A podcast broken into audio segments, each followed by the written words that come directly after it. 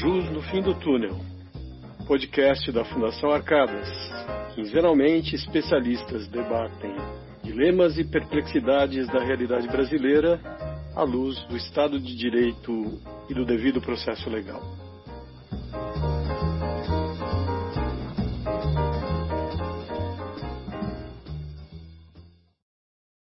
Olá, nesta primeira edição do Jus no Fim do Túnel, podcast da Fundação Arcadas, tratamos do tema da busca de soluções consensuais não adjudicadas no combate à atividade ilícita e, mais especificamente, nos acordos de colaboração e de leniência. Prós, contras, dificuldades, perspectivas foram tratadas por quatro especialistas sendo três deles professores da nossa Faculdade de Direito. Professor Floriano de Azevedo Marques, professor Sebastião Tojal, professor Pier Paulo Bottini. A ele se somou a advogada Bárbara Rosenberg, sócia de Barbosa Musnick Aragão, que já teve atuação na extinta Secretaria de Direito Econômico, junto ao CAD no combate a cartéis. Paradoxos e desafios foram tratados mas sempre com a certeza de que há jus no fim do túnel.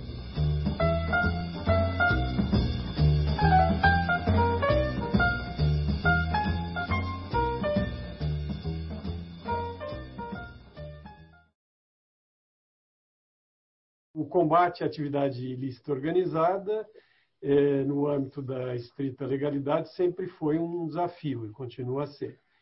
É, para usar uma expressão que eu vi recentemente, para falar a verdade, hoje pela manhã, não é possível que a criminalidade opere em padrão digital enquanto a persecução atua em padrão analógico. É, sem dúvida, a persecução deve ser mais eficiente do que a atividade ilícita. Contudo, é, é indisputável também que esse combate precisa respeitar o Estado de Direito e os cânones daí decorrentes. Para combater a ilicitude com técnicas autoritárias, basta ter força e truculência. Mas não é isso que nós desejamos num convívio democrático. Então, o emprego de soluções parcialmente consensuais, como, a, como acordo de leniência e como os acordos de colaboração premiada, é, já representam para nós uma experiência considerável. E, não obstante, remanescem dúvidas sobre a eficácia e efetividade dessas técnicas é, na medida em que elas acabam atuando como propulsores de outras persecuções e de soluções adjudicadas. Então, a ideia é debater sobre o quanto nós avançamos nesse terreno e quais são os desafios atuais e quais as perspectivas. Para isso, então, contamos com a presença de eh, três professores da Faculdade de Direito, professor Floriano, professor Pier Paulo, professor Tojal, e também com a Bárbara, que é advogada, sócia é, do BMA e muito atuante nessa área, particularmente de é, acordos de leniência. Então, nós vamos discutir e eu começo, então, é, pelo professor Floriano, indagando, Floriano, que balanço você faz pela tua experiência acadêmica e profissional desses, desses mecanismos de solução parcialmente consensual que são empregados na persecução? dos últimos anos? Olha, Flávio, bom dia a todos, bom dia, Bárbara. Eu acho que é o balanço possível de algo que, embora não seja novo no contexto dos países aí ocidentais, da OCDE, é muito novo para nós aqui no Brasil. E, portanto, acho que tem pontos muito positivos e tem pontos que ainda merecem é, preocupação e destaque.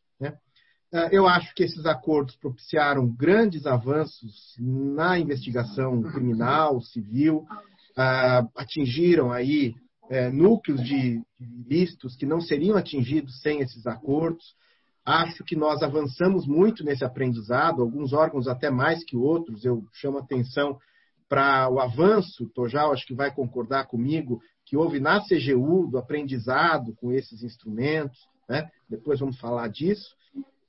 Uh, mas vejo problemas que foram sendo apresentados. Né? Uh, cito três.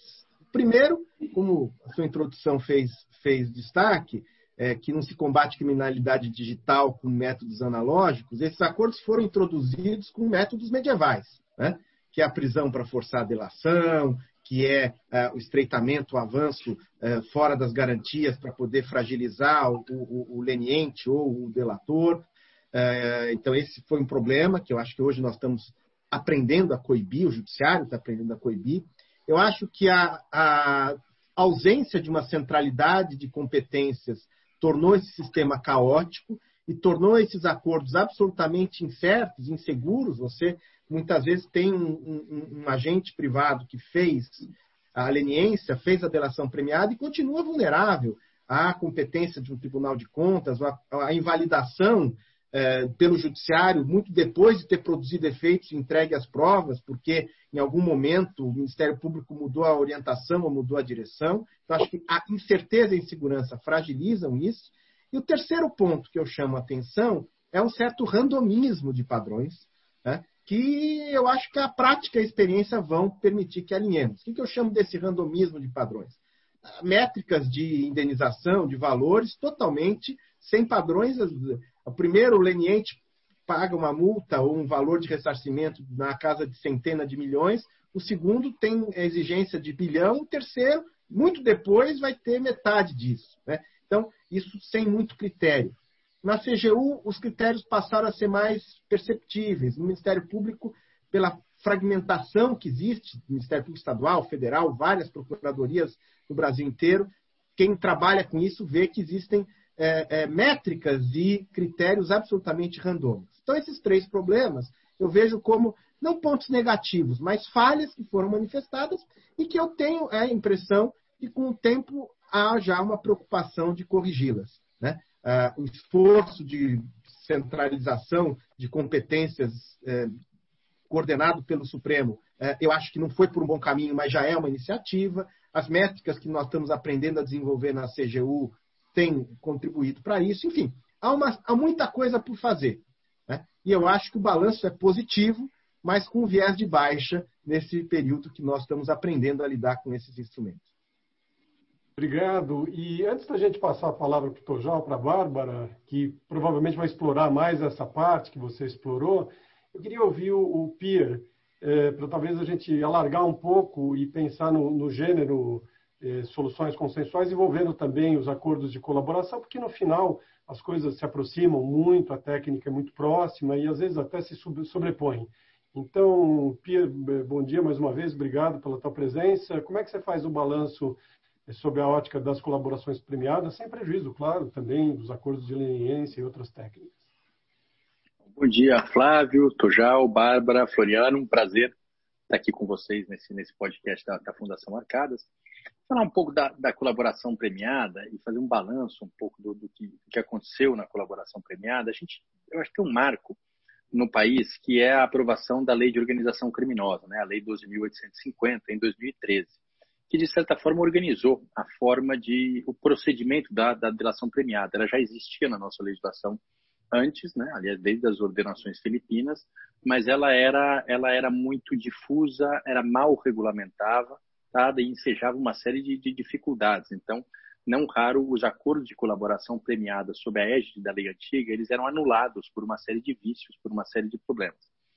A lei da organização criminal, de, de, criminosa, de certa forma, ela organizou isso. Então, por exemplo, ela afastou o juiz da negociação, porque antes o juiz participava da negociação, então ela afastou o juiz. Ela fixou procedimentos, ela estabeleceu parâmetros, ela fixou os benefícios possíveis e, posteriormente à aprovação dessa lei, bem ou mal, algumas forças-tarefas do Ministério Público, elas criaram critérios de organização e de padronização das colaborações que a tornaram um instrumento muito útil e muito eficaz. Então, por exemplo, o sistema de, de organizar as colaborações em anexos, por exemplo, o sistema de, de pré-definir provas. Então, no momento que eu faço o acordo, eu já sei qual é o tamanho da minha pena, eu já sei qual é o tamanho do meu benefício, isso foi importante para dar segurança e para permitir que os acordos acontecessem. Mas certamente uma série de abusos acabou deslegitimando parte desses acordos, principalmente a utilização da narrativa dos colaboradores como provas inquestionáveis. Então, muitas vezes se decretaram prisões, se decretaram buscas e apreensões, se receberam denúncias, se iniciaram ações penais fundadas única e exclusivamente na palavra do colaborador o que muitas vezes resultou em processos sem fundamento e sem base, e muitas vezes as pessoas acabaram sendo absolvidas, mas depois de um calvário que acabou com a imagem, que acabou com o prestígio, que acabou com a carreira profissional de muitas delas. Isso sem contar, e aqui pegando um pouco o que o Floriano falou, a vulnerabilidade do lado do colaborador também. Porque a gente viu que muitas vezes a falta de um regulamento mais claro colocava o colaborador numa situação de insegurança muito grande. Aliás, até hoje, a gente viu uma notícia ontem ou anteontem que o Dario Messer, que acabou de fazer um acordo de colaboração premiada, foi condenado numa ação penal e foi preso numa ação penal, ou seja, essa falta de segurança, essa falta de previsibilidade. Acho que a gente pode superar isso. Veio no começo do ano essa nova lei, que é o pacote anticrime, e o pacote anticrime, na verdade, ele mais uma vez inovou no campo da colaboração premiada. Ele fixou parâmetros mais rígidos, mais objetivos. Ele disciplinou menor a questão do procedimento, a questão do sigilo, definiu que tipo de benefício pode ser dado, não pode ser dado, definiu qual é o escopo. Quando eu sento numa colaboração, o que, que efetivamente eu preciso falar, se eu preciso falar de todos os crimes que eu tomei conhecimento na minha vida, ou se eu posso só tratar daquele crime que está sendo investigado. E, por fim, essa nova lei estabeleceu que eu não posso mais decretar medidas cautelares de busca e apreensão, de prisão e nem receber a denúncia com base única e exclusivamente na palavra do colaborador. Então a gente vem caminhando para uma consolidação legislativa, normativa da colaboração. Isso é importante porque dá segurança para o colaborador, isso dá segurança para aquele que celebra a colaboração, mas ainda acho que temos muito a caminhar. Mas eu acho que esse instituto no saldo é um instituto positivo, é um instituto que permitiu uma série de investigações, uma série de esclarecimentos sobre fatos ilícitos. Me parece que ele efetivamente rendeu frutos, mas é preciso mais segurança. E para essa segurança, eu quero parabenizar aqui a tua iniciativa, Flávio, é importante que a gente faça um compartilhamento de experiências com a leniência, e principalmente com a leniência no CAD, e a Bárbara aqui conhece muito isso, é, que já existe há muito tempo, os parâmetros, de certa forma, já estão mais consolidados, tão mais solidificados e é importante que a gente pegue essa experiência para conferir alguma segurança jurídica para a colaboração premiada e para os demais acordos aqui. Então, como, como introdução, só queria fazer esse, esse, esse balanço. É um balanço positivo, mas eu acho que para a gente avançar, a gente precisa conversar mais entre as diversas vertentes e buscar o que, é vantajoso e o que é desvantajoso em cada um desses acordos. Obrigado. Então, agora eu, eu, queria ouvir, se possível, a Bárbara. Então, ela que foi secretária adjunta da, da extinta Secretaria de Desenvolvimento Econômico e SDE, perdão, e, e, que participou justamente na época em que se iniciava o combate mais, digamos, intenso aos cartéis. Então, Bárbara, muito obrigado pela tua presença aqui no Jus no Fim do Túnel e a palavra é tua. Obrigada, professor Yasha, é, pelo convite para estar aqui, também acompanhada de ex-professores meus. É, eu não sou professora da casa, mas sou cria da casa, fui aluna, fiz meu doutorado, é, colega do Pierre aí na, na, época de faculdade também. É, e é um prazer, então, estar aqui nessa importante iniciativa da Fundação. É, eu entendo que o que foi apresentado aqui, ele entra, ele conversa muito com o que a gente tem vivido no CAD, lembrando que a minha atuação é realmente bem mais focada nos acordos de leniência, na negociação de acordos no âmbito do CAD, e de fato o CAD dos uh, órgãos administrativos foi o que o primeiro, né, que trouxe o acordo de leniência. De fato, eu estava nessa em 2003 quando a gente negociou o primeiro acordo. Havia, inclusive, na época, até um questionamento é, cultural e moral, eu diria, em relação ao próprio Instituto da Leniência, essa ideia né, de alguém lá e delatar terceiros, havia um, uma reserva ali é, em relação ao tema. Me parece que ao longo do tempo, isso foi trazido, aí, falaram antes de mim, é, que a leniência se mostrou, assim como a delação, um instrumento importante, desde que usado com as cautelas necessárias, ele de fato, no âmbito do CAD, ele se tornou o principal instrumento de investigação que permite chegar à identificação de ilícitos que de outra forma possivelmente não seriam identificados dentro desse contexto. E nesse sentido, é, eu entendo que o CAD conseguiu evoluir dentro da, desse cenário, estabelecendo o que é mais importante para esse tipo de situação, que é previsibilidade e segurança. É, não foi algo simples, foi, né, como eu mencionei, o primeiro acordo é de 2003, a gente tem aí 17 anos em que isso foi é, sendo desenvolvido. E, de fato, hoje o CAD tem, inclusive, um guia de acordo de leniência, que é um ferramental muito importante para dar esse conforto necessário.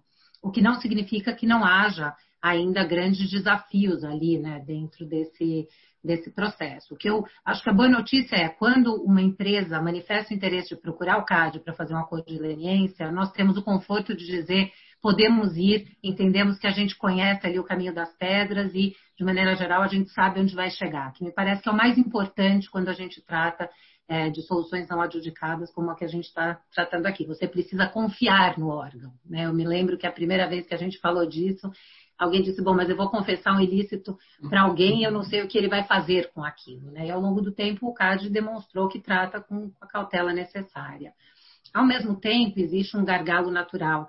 É, isso até foi muito é, acentuado pela Lava Jato, na medida em que o volume de casos se tornou elevado de maneira que as coisas têm demorado no CAD, e me parece que aqui entra um ponto que a gente deve voltar a tratar depois, mas que já foi sinalizado aí pelo Pierre e pelo professor Floriano, que é, é o fato de que você vai ter que coordenar isso com diferentes órgãos. Na medida em que você é, tem um ilícito a ser reportado que envolva a prática de cartel, uh, se antes o desafio era coordenar basicamente CAD com o Ministério Público, esse foi o desafio que a SDE desde o início buscou trazer o Ministério Público para dentro, com os receios necessários, porque a gente sabe que os Ministérios Públicos são independentes, mas se buscou trazer para a assinatura do acordo é, o, o Ministério Público, hoje isso fica ainda é, traz um desafio adicional que é o que eu faço se eu tenho que decidir é, negociar um acordo incluindo MPF, CGU, AGU, TCU, é, CAD e aonde eu vou primeiro, quem eu, né, com quem eu lido. A gente sabe que existe agora essa ideia recente de tentar ter um balcão único, de tentar coordenar essa organização, mas isso tem levado sim a uma redução ou a, uma, a um receio de negociação de acordos no âmbito do CAD. Isso é algo que a gente já vem sentindo que o fato de ter aumentado a possibilidade de negociação é, tem levado aí a um receio das partes de começar uma negociação com o CAD sem saber onde isso vai parar. Houve, inclusive, negociações que se iniciaram no CAD é, e que depois acabaram tendo repercussões não planejadas, inclusive isso antes é, até da própria lei de anticorrupção e das negociações aí no âmbito de CGU e AGU. Acho que esse é o cenário inicial de CAD, acho que depois a gente pode aprofundar um pouquinho mais esse cenário. Tá ótimo, eu te agradeço agora, por, nessa primeira rodada, por último, mas não menos importante, porque o professor Tojal, além de ser professor, tem uma grande experiência, talvez um dos que mais tem experiência nessa área. Então, Tojal, obrigado pela presença e nos fala sobre a tua, a tua visão sobre esse balanço geral. Bem, meu querido Yacho, meus amigos, uh, Pierre, Bárbara, Floriano, de novo meu bom dia a todos. Uh, eu, eu queria iniciar dizendo o seguinte, e assim, a minha compreensão é de que o saldo final, e penso que converso para com os demais colegas, é, é no sentido de reconhecer um saldo positivo. Né? Um saldo positivo. Eu, coincidentemente, hoje estava me, aqui às voltas com um processo de uma ação de improbidade que nasceu em 1998 e que hoje foi é, recebeu um despacho do juiz responsável eh, designando uma audiência de instrução. Não tem o menor nexo, não tem o menor sentido. Né? Então, a partir daí, ah, esse espírito de consensualidade me parece que trouxe um inegável avanço, né?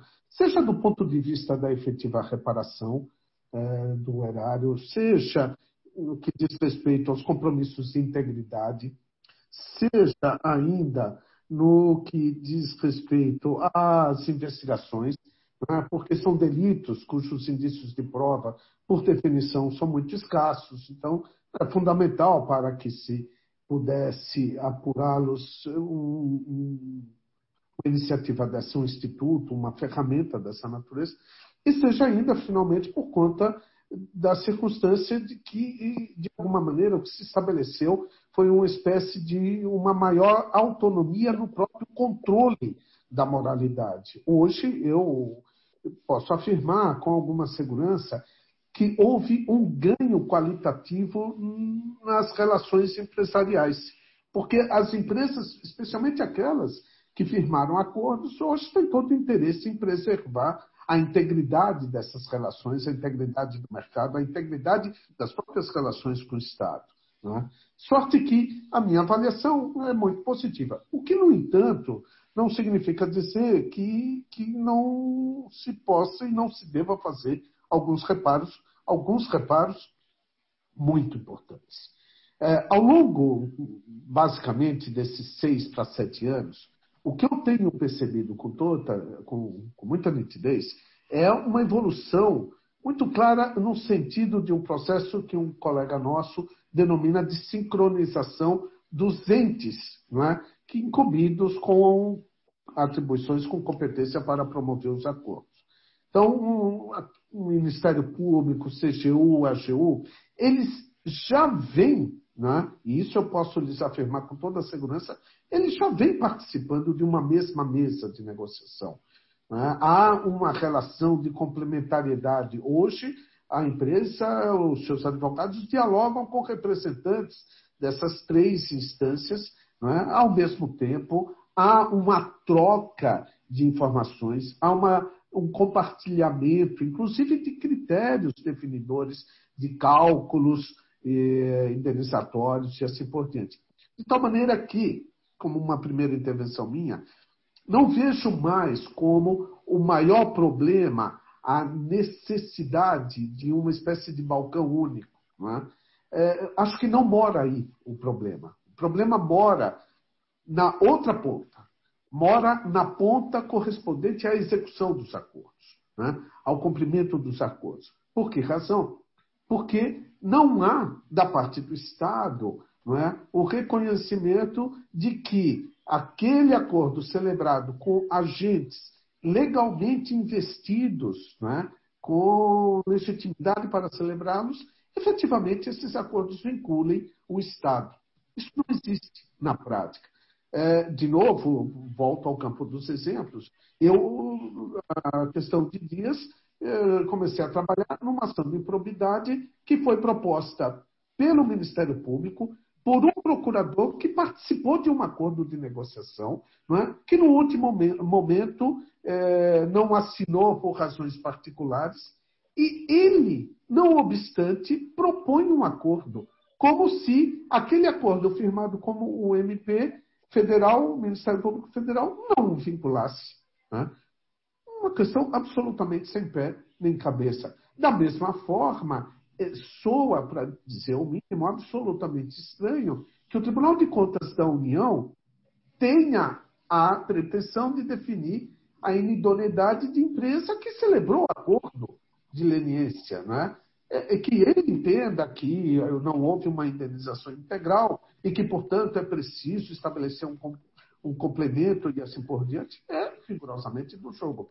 O incompreensível, no entanto, é ele não se ver vinculado pelo acordo e, pior, desejar sabotá-lo, aplicando à empresa que fez um acordo a pena de idoneidade, que nós sabemos lhe será, lhe será absolutamente fatal. Então, é, é, essas são duas muitas evidências absolutamente eloquentes, no sentido de que é, esses vários centros de gravidade que existem hoje no Estado, porque a noção de Estado como poder centralizado já não existe de há muito. Né?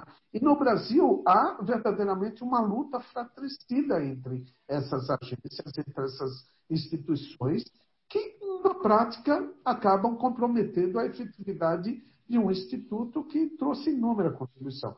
Então, para concluir, eu diria isto: hoje, mais importante do que o balcão único é a compreensão é, de que o Ministério Público tem uma lei que lhe autoriza que a CGU, que a AGU tem leis que, eh, especificamente uma, que lhes autoriza a esse agir consensual, a contratação desses acordos, e que, portanto, é fundamental que o Estado deixe de agir sabotando acordos dos quais eles são os maiores beneficiários.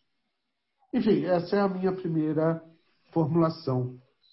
Te agradeço, Tojal, e, e, pelo que eu pude entender de, das, dessas manifestações iniciais, embora com perspectivas talvez um pouco diferentes é, sobre o mesmo fenômeno, ponto, um ponto, ponto muito importante é esse da relação entre todos os agentes envolvidos é, na persecução, enfim, também nos acordos ou de leniência ou, ou de colaboração premiada. É, percebi que há uma, um, um, ponto de vista diferente, a questão talvez de centralidade é, é, é projetasse luzes sobre o momento em que se celebram os acordos, ou então uma perspectiva de eficácia, de vinculação àquilo que foi celebrado, que talvez seja apenas uma, um diferente ponto de vista, porque se há uma, talvez haja uma coordenação no momento em que todos envolvidos estão eh, participando das, da busca de solução consensual, todos eles presumivelmente deveriam ficar vinculados.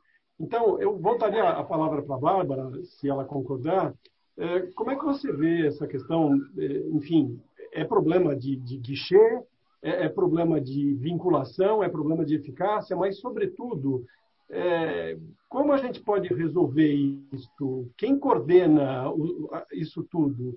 Afinal de contas, eu teria, em última rácio, uma possibilidade de ir ao Poder Judiciário para que ele fazesse, fizesse perdão, valer é, os acordos e, portanto, afastasse pretensões contrárias àqueles acordos em nome da confiança. Enfim, Bárbara, você, como você vê esse fenômeno específico do qual você já tinha falado, de que todos trataram, e, e qual a perspectiva de superação disso, já que é tão importante, tão cabal? Grande desafio, realmente, que tem se colocado, e ainda que possa existir a possibilidade de, em última a instância ir ao judiciário, me parece que na prática isso já, já gera um nível de insegurança que é o que a gente quer evitar de início. Do que eu quero dizer, se a gente precisa chegar lá na frente para dizer que eventualmente uma ação de improbidade ou ter declarado uma empresa inidônea é, é ilegal à luz de um acordo, na linha do que o professor Tojal mencionava, a gente já perdeu muito. O exemplo que o Pierre mencionou, é, no caso de uma denúncia de uma pessoa que fez um acordo de leniência e é denunciada criminalmente. Então, no final do dia, me parece sim que a gente precisa pensar, é, seja no balcão único, seja na implementação, mas algo que resolva e dê uma segurança é, de início. Me parece que, e aí eu estou trazendo talvez uma perspectiva na linha de tentar simplificar, mas é algo que a gente sentiu bastante no CAD. Como em determinado momento ainda não havia um interesse tão grande de outros órgãos em relação, por exemplo, à questão da codileniência, quando isso ainda não era algo institucionalizado, é, TCU, CGU, né, e mesmo os acordos de colaboração tinham outra dimensão no âmbito criminal, eles existiam, mas eles tinham outra dimensão. A gente basicamente decidia ir ao CAD, fazer um acordo de leniência e chamava o Ministério Público para assinar junto com uma linha de tentar criar uma segurança e seguir por ali. É, e as coisas eram relativamente controladas. No momento em que, pela própria natureza do acordo, começam a vir é, ações de improbidade, as ações de reparação civil, que são parte do jogo, essas a gente não elimina, mas elas é, acabam surgindo e viram elemento adicional. E, além de tudo, aquilo que é levado ao CAD começa a pipocar em outros órgãos, o fato é que isso inibe a possibilidade até de que as empresas recorram ao CAD como uma possibilidade de fazer acordo. Então, a perda, e me parece que o professor já tocou nisso muito bem, o maior beneficiário acaba se prejudicando por conta disso. Não sei se por conta da experiência é, que a gente viveu no CAD, a ideia de poder chamar para a mesa, CAD Ministério Público inicialmente, a ideia do balcão único parece a, que, a mais simples. Eu não digo que seja necessariamente a que funciona melhor, mas é um pouco na linha de estabelecer as regras é, de início. Agora, se isso se dá mais no momento de, da implementação, me pareceu muito interessante o que o professor Tojal trouxe nesse sentido, isso poderia é, em última instância, funcionar. Mas aqui é muito importante que haja regras sobre compartilhamento de documentos, sigilos, e aí assim, ter regras de procedimento e procedimentalização dessa troca é importante. Até porque é, existe um ponto que é anterior. No momento em que a empresa ou a pessoa né, descobre o ilícito, ou a pessoa, porque às vezes é uma pessoa que tem essa informação e ela resolve dar o início ao processo, isso não necessariamente coincide com uma identificação da empresa é, como é, organização ter identificado. E aqui a gente tem que pensar em quem é o, o, o, maior bem a ser protegido. E a gente percebe que isso se confunde.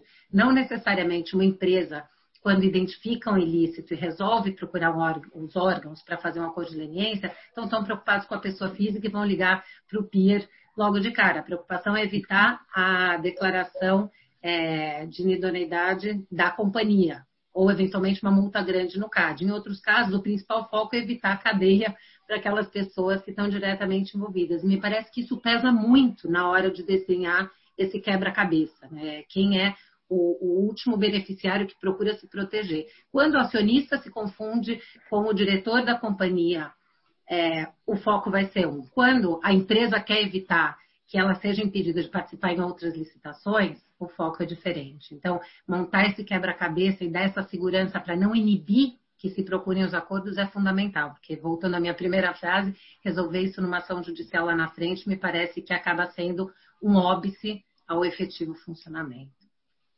Tá ótimo. Eu queria, então, fazendo a volta, ouvir o Pierre e talvez eh, a contribuição que a perspectiva das colaborações premiadas possa trazer. E, e, sem dúvida, só fazer uma observação, eu concordo que se nós precisarmos do Poder Judiciário para chancelar, avalizar tudo isso, enfim, nós teremos um enorme problema. Agora, o fato é o seguinte: se eu não consigo controlar digamos, a autonomia dos, dos, agentes envolvidos, então a independência, a autonomia do Ministério Público, por exemplo, só mesmo uma resposta do Poder Judiciário às iniciativas que eles deem é que aparentemente possa talvez ser uma solução, dizendo, olha, não, eu, eu rejeito a sua pretensão, eu barro essa sua tentativa de desconsiderar o que foi feito, porque eu dou essa sua autonomia e essa sua independência uma interpretação coerente com o sistema que quer resolver e não que quer é, enganar alguém ou ludibriar alguém e não resolver a questão. Mas, Piero, que, que, que contribuição que você poderia trazer para esse tema específico é, de, de, de, de, falta de centralidade ou de problema de eficácia junto aos interessados?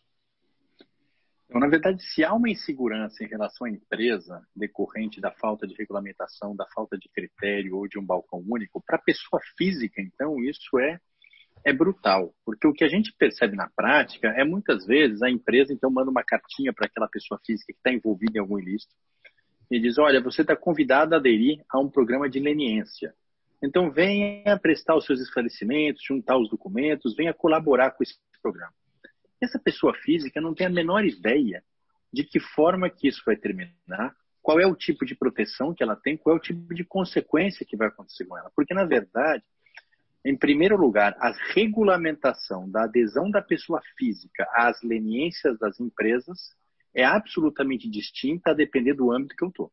Então, o Ministério Público acabou de soltar uma orientação conjunta em que ele diz, ou que ele pretensamente regulamenta a adesão das pessoas físicas nas leniências do Ministério Público.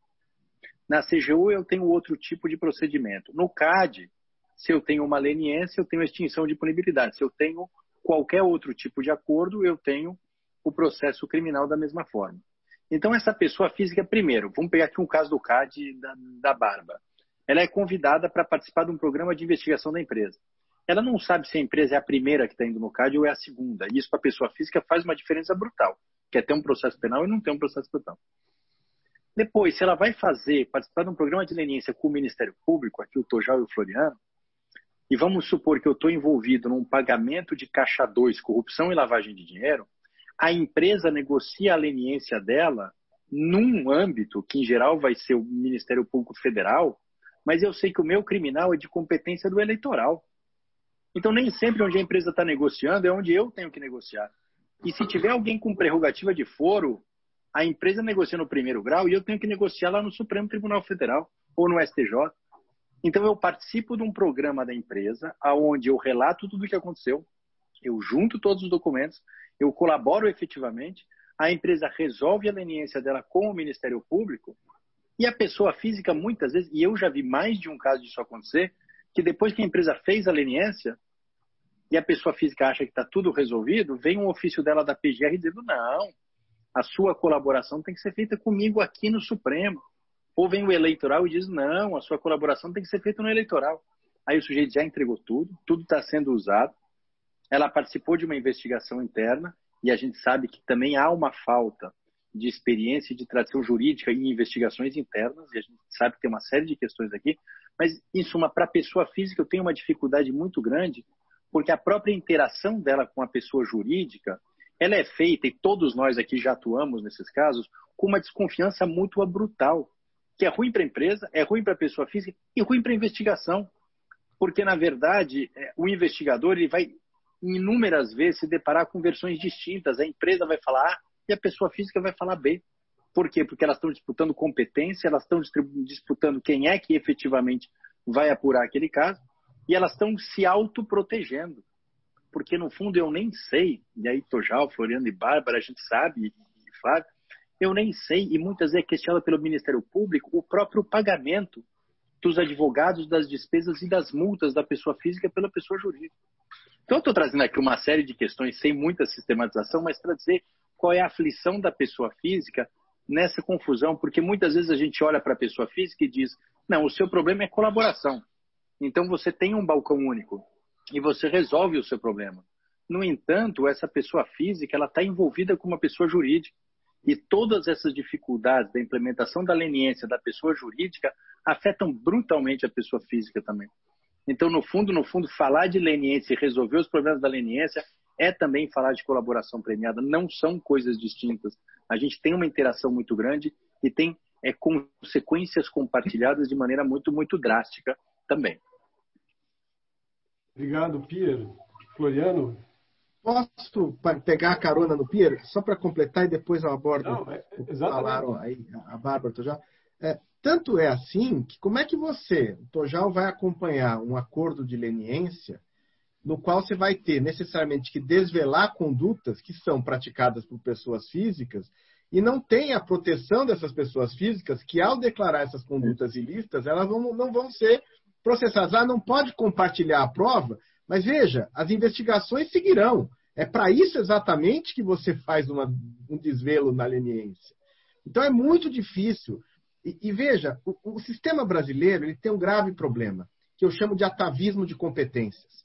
Cada um protege a sua competência sem saber exatamente para quê. É, a reação das, da, dos órgãos, quando você fala em coordenação, é, tudo bem desde que eu não perca minhas competências. Mas não se trata disso, se trata de obrigar a exercer a competência em sincronismo. É, é, vejam, é tão ridículo isso, Pierre conhece, Bárbara Tojal, é tão ridículo isso, que há, há, há situações em países que iniciaram investigações a partir de acordos feitos no Brasil, que liquidaram as, as pendências com a empresa, a empresa voltou a atuar nesse país e no Brasil, que originou o acordo, a empresa ainda não se safou. É ridículo. Nós somos um caso de exemplo ridículo desse sistema. E nós ficamos aqui no atavismo. TCU comigo não mexam. Ministério Público comigo não mexam. Né? Miríades de ministérios públicos atuando como ilhas de competência. E existe uma cultura de que isso é bom. Isso é péssimo. Nós fizemos algo que só existe no Brasil. Nós transformamos o dilema do, do, do prisioneiro no, no, na escolha do carcereiro. Por quê? Porque mesmo no crime, você pode fazer a delação, diz o Supremo, com o Ministério Público, com a polícia. Você pode escolher o Ministério Público. Ou seja, o, o, o infrator, ele escolhe o carcereiro. Não existe isso na teoria dos jogos. É uma coisa ridícula. E nós ficamos presos num atavismo de competência resistindo a qualquer coordenação. É verdade, o Tojal citou isso, a Bárbara citou isso. Anda bem no CAD a interface com o Ministério Público, pelo menos andou até há pouco. E agora, pelo menos a CGU e a AGU falam a mesma língua. Não era assim, né, Tojal? Não, Não. era assim. Agora, pelo menos, as mesas são compostas e o aprendizado está tornando isso. E a interface da CGU com o Ministério Público, nos acordos de leniência, que eu conheço melhor, tem funcionado, ainda que sempre levados né, à margem, em paralelo, mas com uma certa racionalidade. Agora, se nós não tivermos isso, os países que mais antigamente eh, eh, adotam esse sistema, o guichê é único e você tem outras partes. o DOJ chama a SEC e fazem uma mesa articulada. Mas o sujeito sabe que ele está negociando com o DOJ, que não é vida mansa, né? mas está lá e ele sabe com quem ele está falando. Ou seja, isso torna os esforços de leniência muito custosos. Né? Vocês poderão dizer, não, houve casos em que se conseguiu fazer acordos simétricos né, com vários atores, mas o custo de transação é brutal. É brutal. Né? Agora diminui um pouco, né, Tojal? Porque faz vídeo com Curitiba, com Brasília, com Macapá. Mas você negociar com uma empresa que tem uma atuação nacional é muito difícil. Né? Não é pegar um táxi, sair da CGU e ir para o CAD. O sujeito tem que negociar ao mesmo tempo com oito, dez atores. Então, isso é um problema. E o outro problema que existe, e eu completo com isso a minha fala, foi tocado por vários aqui, é que ainda existe uma certa desconfiança com esses acordos. Né? É, nós avançamos o direito positivo, avançamos e temos avançado na prática, mas a cultura ainda é uma cultura de resistência. Né? É, a Bárbara citou a experiência lá do começo desse século, de haver um, um, um ópice moral. Né? Os órgãos de persecução perderam um pouco essa resistência moral. Os infratores, é, pragmaticamente, deixaram, mandaram as favas, os, os, os, os resquícios de, de, de, de, consciência, mas a cultura disseminada ainda é ver com muita, muita prevenção. Muita prevenção. Né? Você não consegue hoje ter, já pode dar N testemunhos, ter uma empresa que foi é, é, é, é partícipe de ilícitos, cursou toda a via sacra dos acordos, conseguindo retomar a vida. É, é, inacreditável. Né? Há um discurso de preservação da empresa, mas há um discurso também de que uh, uh, uh, o infrator deve purgar no sal. É uma coisa religiosa. Se nós não fizermos isso, nós não vamos acreditar que é possível alguém purgar seus crimes e seguir a vida. A Audi foi pega numa fraude, relação ambiental brutal na Alemanha. Alguém cogitou quebrar a Audi? A Siemens é reincidente. Alguém cogitou o governo alemão quebrar a Siemens? A GE? As empresas que fizeram, multinacionais que fizeram acordo no Brasil e nos Estados Unidos, empresas multinacionais, é, por conta da Lava Jato, retomaram a vida, inclusive no Brasil. As empresas brasileiras estão enredadas numa festa da marmota. Todo ano né, reacorda-se tudo. Os valores nunca são suficientes. Ah, mas cometeu crime. Bom, quem faz o NE em consideração premiada é quem? É, Santo Dominicano? Ora, é, se nós enfrentarmos isso, Flávio, não adianta, vamos ficar acadêmica e profissionalmente batendo e malhando em ferro frio. Né? Esse é um grande problema. Sabe, Flávio, se você me permite, acho. Claro. Eu queria fazer apenas uma observação.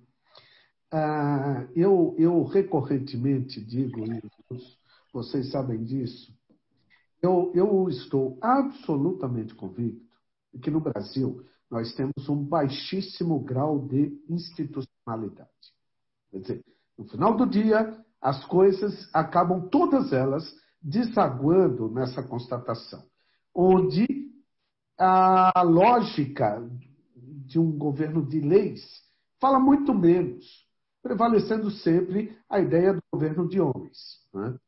E no fundo, no fundo, o que eu enxergo nesse processo todo, que pode parecer absolutamente esquizofrênico né, uh, para terceiros, é exata e precisamente essa ideia de que nós estamos ainda à mercê, perdão, assim, de boa vontade de pessoas A, B e C que estão disputando protagonismos, que idosas, não é? que é, é quase uma luta territorialista.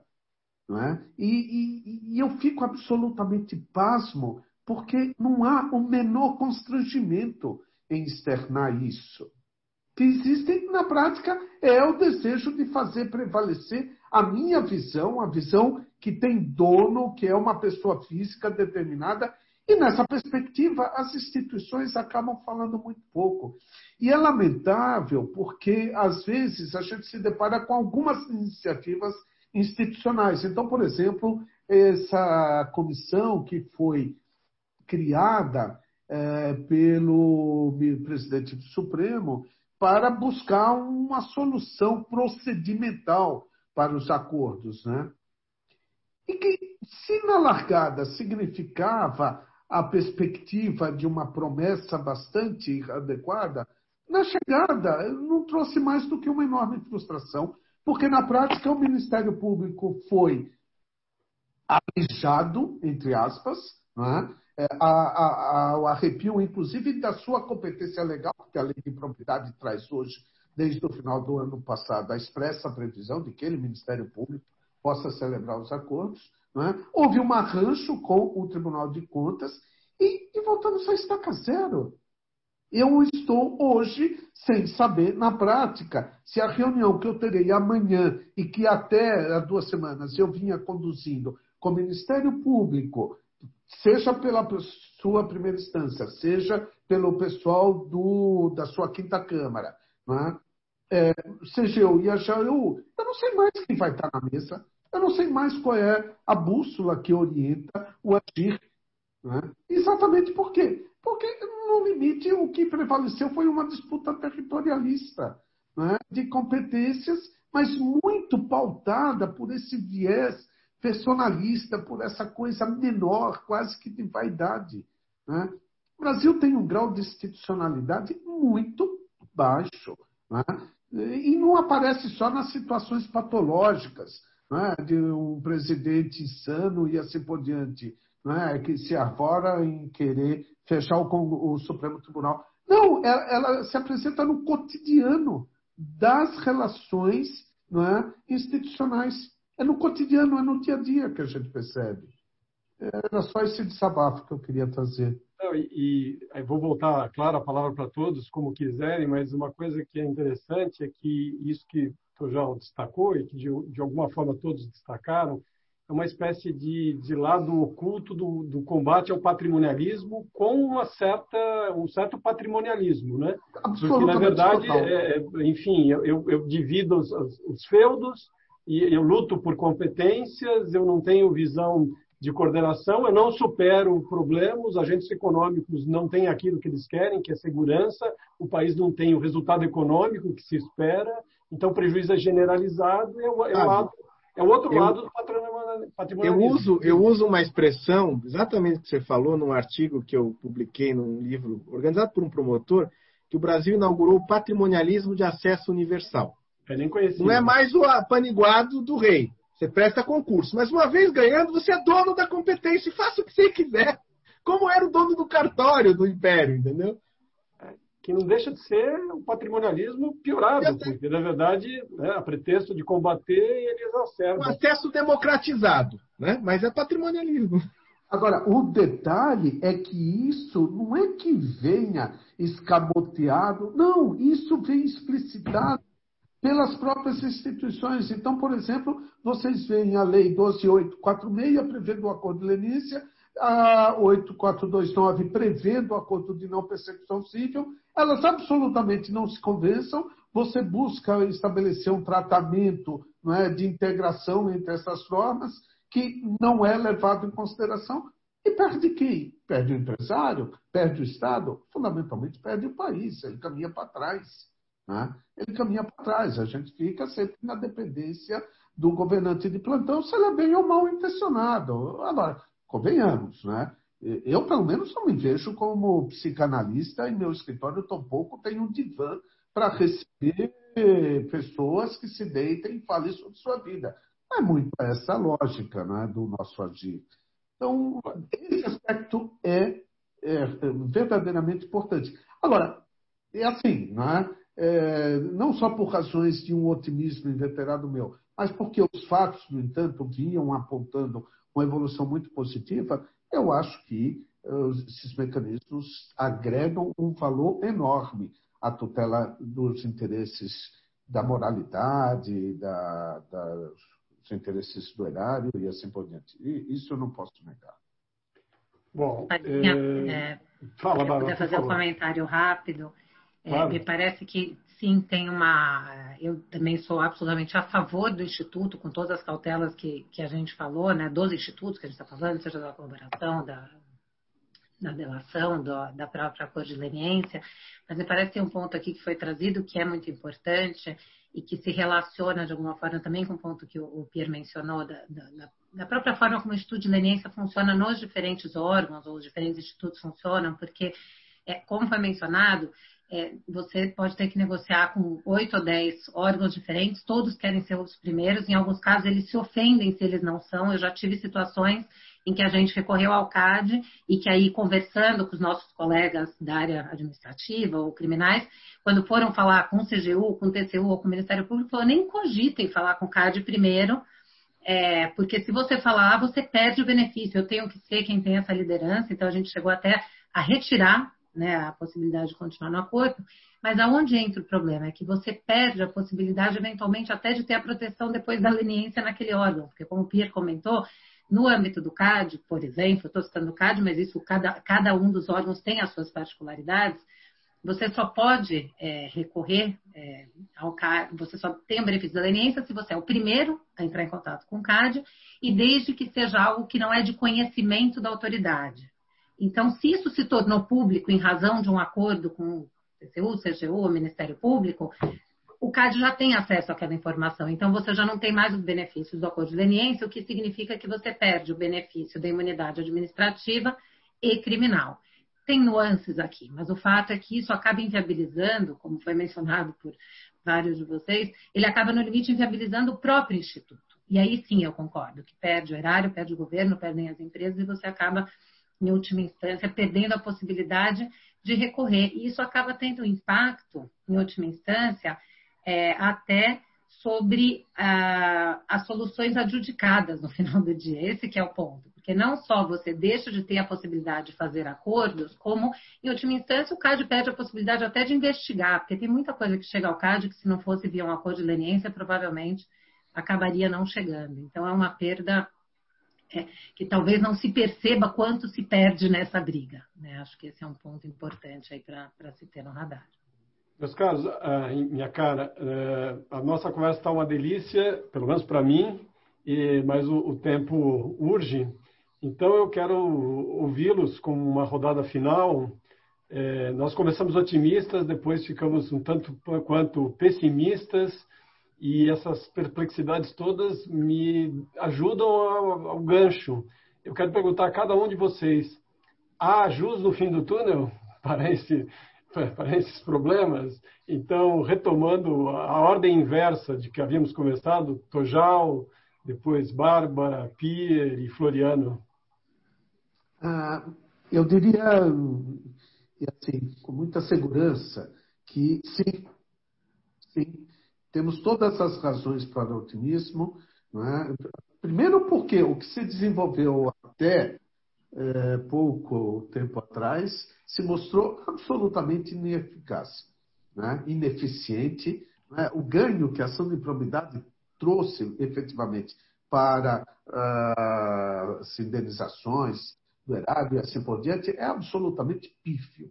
Então, é, a alternativa que vem se apresentando ela, no entanto, ao contrário, tem se mostrado bastante, bastante exitosa. Acho que tanto maior, ou melhor até dizendo, tanto mais próxima será essa perspectiva de sucesso, se iniciativas como essa, não é, é da Fundação Arcadas, se multipliquem, no sentido exatamente de permitir que foros de discussão é, se reproduzam é, sem que haja absolutamente nenhum critério seletivo. É fazer por onde todos os players é, estejam presentes, que dialoguem, que conversem, porque é, dessa experiência eu não tenho a menor dúvida que vai se encontrando uma sintonia fina entre eles, entre seus representantes, seus titulares, é?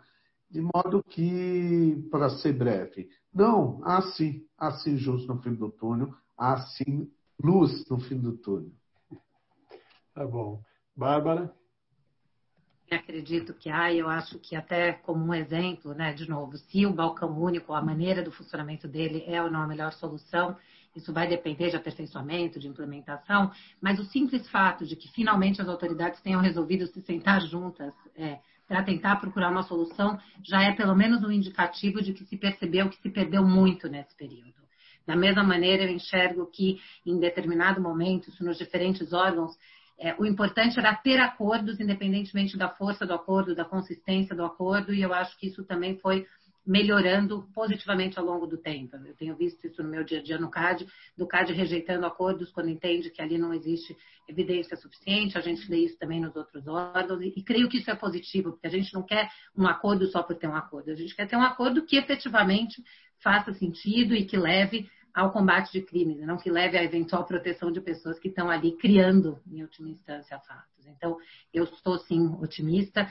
Concordo que esse tipo de conversa é fundamental para essa finalidade. Isso é o que acaba é, fomentando também as conversas entre os órgãos, porque, em última instância, na medida em que isso se institucionaliza, na medida em que isso se reflete em leis, e que sim, é, a gente possa contar com o judiciário para calibrar. O único ponto é não ter que recorrer sempre ao judiciário, né, para que isso não resolva. Eu acredito que a gente tem evoluído. Acho que nesse sentido a gente tem buscado um que tem se buscado um aperfeiçoamento até é, em, em, parte movimentado por esse tipo de discussão e até da desconfiança, muitas vezes, das empresas ou das partes que dizem se eu não tiver segurança, eu não sigo. Quando as autoridades começam a perceber que elas perdem acordos, elas perdem possibilidade, elas começam a procurar esses caminhos. Pia? Eu também sigo esse, esse otimismo de, de, de futuro. Eu acho que o, o pessimismo é na análise e não na perspectiva, né? Mas em relação à colaboração, a gente teve um avanço. Como eu disse para vocês, no começo desse ano foi aprovada uma reforma é, na legislação processual penal e, foram definidos parâmetros, foi organizada a jurisdição. Então, por exemplo, é, no passado, quando você sentava para fazer uma colaboração premiada, é, o Ministério Público dizia para você que você tinha que falar sobre todos os crimes dos quais você participou e dos quais você teve conhecimento na sua vida. Desde aquele crime de, de cartel e de corrupção na Petrobras, até o sujeito ter dirigido bêbado alguma vez na vida, se ele não falasse lá e aquilo fosse descoberto, o seu acordo estava em risco. Isso foi organizado. É, eu lembro que a discussão sobre o escopo do acordo, que era uma das maiores aflições para quem sentava na mesa, foi organizado. A lei definiu essa questão do escopo.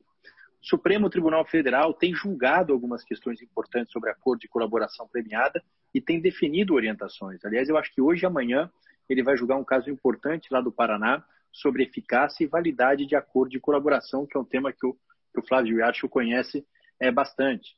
Mas em relação às instituições e às corporações, eu acho que se não tivermos ainda grandes avanços, pelo menos nós compartilhamos as mesmas aflições.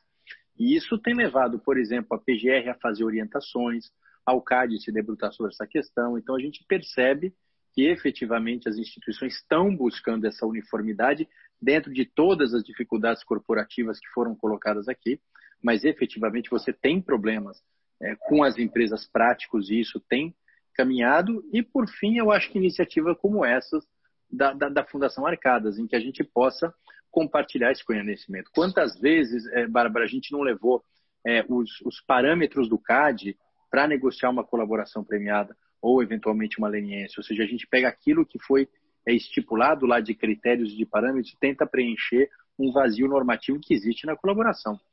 E como foi dito aqui, eu sento na mesa da colaboração, não tenho a menor ideia de como que o sujeito vai calcular a multa, como que o sujeito vai calcular a, o valor de ressarcimento do dano. Né? Então, uma vez eu falei que, que, que tinha um critério para ressarcir, para calcular ressarcimento de dano no cartel, e o sujeito não tinha a menor ideia, nunca tinha nem ouvido falar naquilo. Então, quando a gente faz esse intercâmbio de informações, a gente, de certa forma, capacita todos nós a enfrentar esses problemas. Então, é, parabéns, Archos, parabéns aí à Fundação Arcadas por promover, eu acho que esse primeiro de diversos encontros que a gente podia fazer. Eu que agradeço, Floriano, chave de ouro. Vamos lá. Bom, bom, Flávio, eu, eu costumo dizer que o otimista crítico não sobreviveu à seleção natural, né? Porque ele acreditou que não era onça até a onça chegar ao palmo dele e foi jantado, né? Eu sou otimista, mas não perco um pouco da, da capacidade crítica. E acho que, para responder a sua pergunta, eu acho que, primeiro, a boa notícia é que nós estamos num túnel, não num poço. Né? Então, acho que a gente está avançando. E aí, eu, eu diria para você, como eu falei no começo, é, que se nós olharmos para o que avançou, é impossível ser pessimista. Né? Mas se a gente olhar para o que a gente ainda tem por vencer, nós temos que ser bastante críticos. Né? Eu gosto muito de correr, né? então quando você chega no quilômetro 15 da maratona, você pensar que falta ainda mais é, 25, você está lascado. Você fala, já venci 15, né? Vamos para os próximos 20. e, e daí por diante. Acho que tem coisas que estão avançando. A, a, própria preocupação, ainda que isso não tenha é, resultado numa solução, a preocupação do Supremo, da, da, da, da, da AGU, da CGU, de firmar um, um, protocolo, já é algo que há alguns anos seria incogitável. Né? É, o avanço que houve do ponto de vista do que o Pierre chamou atenção, né? É, é, hoje, por exemplo, você se reúne com um cliente que quer fazer uma leniência, você consegue dar parâmetros de aferição do ressarcimento do dano ou do valor da multa, que antigamente você tinha que falar para o sujeito. No começo, né, Tojal? Ah, é, a multa pode ser de 1 a 20% do seu faturamento. Há uma diferença entre 1 e 20, né? que não são só 19 percentuais. Hoje você tem métricas, enfim, é, e, e, aprendizados institucionais. Mas eu, eu, queria terminar só fazendo uma rápida crítica que é, é, é, é, voltada a nós aqui da academia. Falta muita produção sobre esses acordos. Falta muita produção. Eu tenho é, falado para os meus candidatos orientantes de TCC, de mestrado, falo, olha, o mundo dos acordos é, de transação sancionatória é uma miríade de temas procurando autores. No direito uhum. processual, no direito administrativo, no direito penal, no direito antitrust, é uma miríade de temas, aspectos, procurando quem se debruce sobre eles. Né? Com estudos comparados, com análise crítica, uhum. né? e todos os, todas as áreas do direito. Né? Mas, de qualquer forma, acho que a gente está num bom caminho, e, e, eu termino louvando aqui a iniciativa do Flávio de, primeiro, de inaugurar esse podcast com esse tema e de ter a ideia de, da Fundação trazer pessoas próximas aí ao mundo acadêmico, como a Bárbara, ou que tem o mistério de serem é, professores como eu, Piero Tojal, é, o próprio Flávio, para discutir temas candentes aí do direito. Parabéns, Flávio, muito obrigado pelo convite. Eu que agradeço, parabéns a todos vocês. Como eu disse, para mim foi uma delícia e eu espero que também assim seja para quem se dispõe a ouvir o conteúdo desse encontro que foi muito interessante. Bárbara, Floriano, Tojal, Pierre, muito obrigado. A Fundação agradece. Eu sei que também a faculdade agradece, porque a Fundação só existe em função da faculdade. Muito obrigado a todos e até a próxima. Encerramos assim esta edição do Jus do Fim do Túnel, podcast da Fundação Arcadas, agradecendo a sua presença e deixando o nosso convite para a próxima edição que tratará do tema dos limites da jurisdição no ambiente da internet. Proteção da privacidade, tratamento de dados, combate a fake news serão pontos enfrentados. Muito obrigado e até lá!